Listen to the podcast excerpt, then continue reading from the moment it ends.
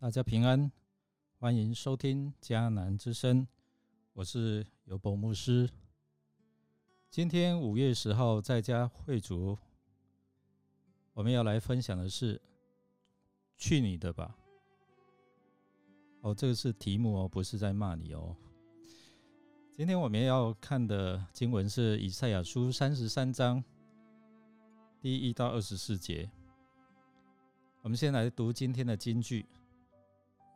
不要欺压贫苦人，不要接受贿赂，不要参与谋杀，不为非作歹。以赛亚书三十三章第十五节，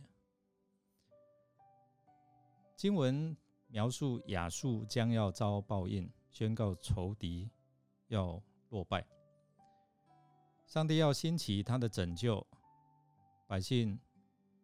要来依赖上帝，各国因为亚述的欺压而荒凉，但是上帝不管在亚述或者是在近处的西安，要彰显他的威荣。最后，先知也透过这样的一个预告，在西安，神要掌权作王，有平安的荣景。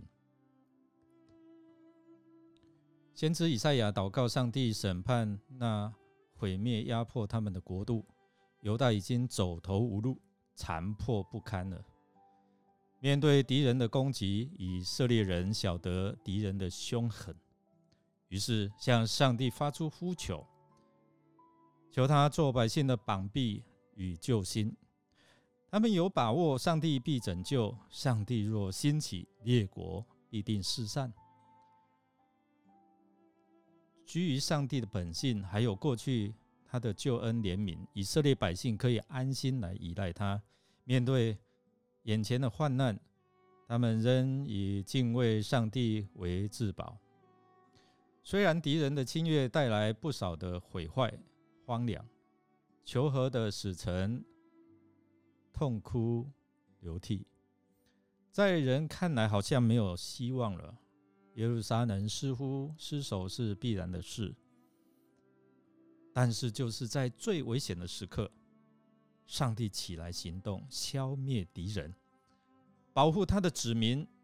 上帝必得胜仇敌，而亚述必离开，不再出现。犹大的王必再掌王权，西安也要安稳繁荣，因为上帝必与他的子民同在。我们来默想：当你面对生活的困境的时候，你是向谁寻求帮助呢？上帝正在等待你的呼求，做你随时的帮助。让我们一起来祷告：施恩典、有怜悯的主，求你每天早晨做我们的膀臂。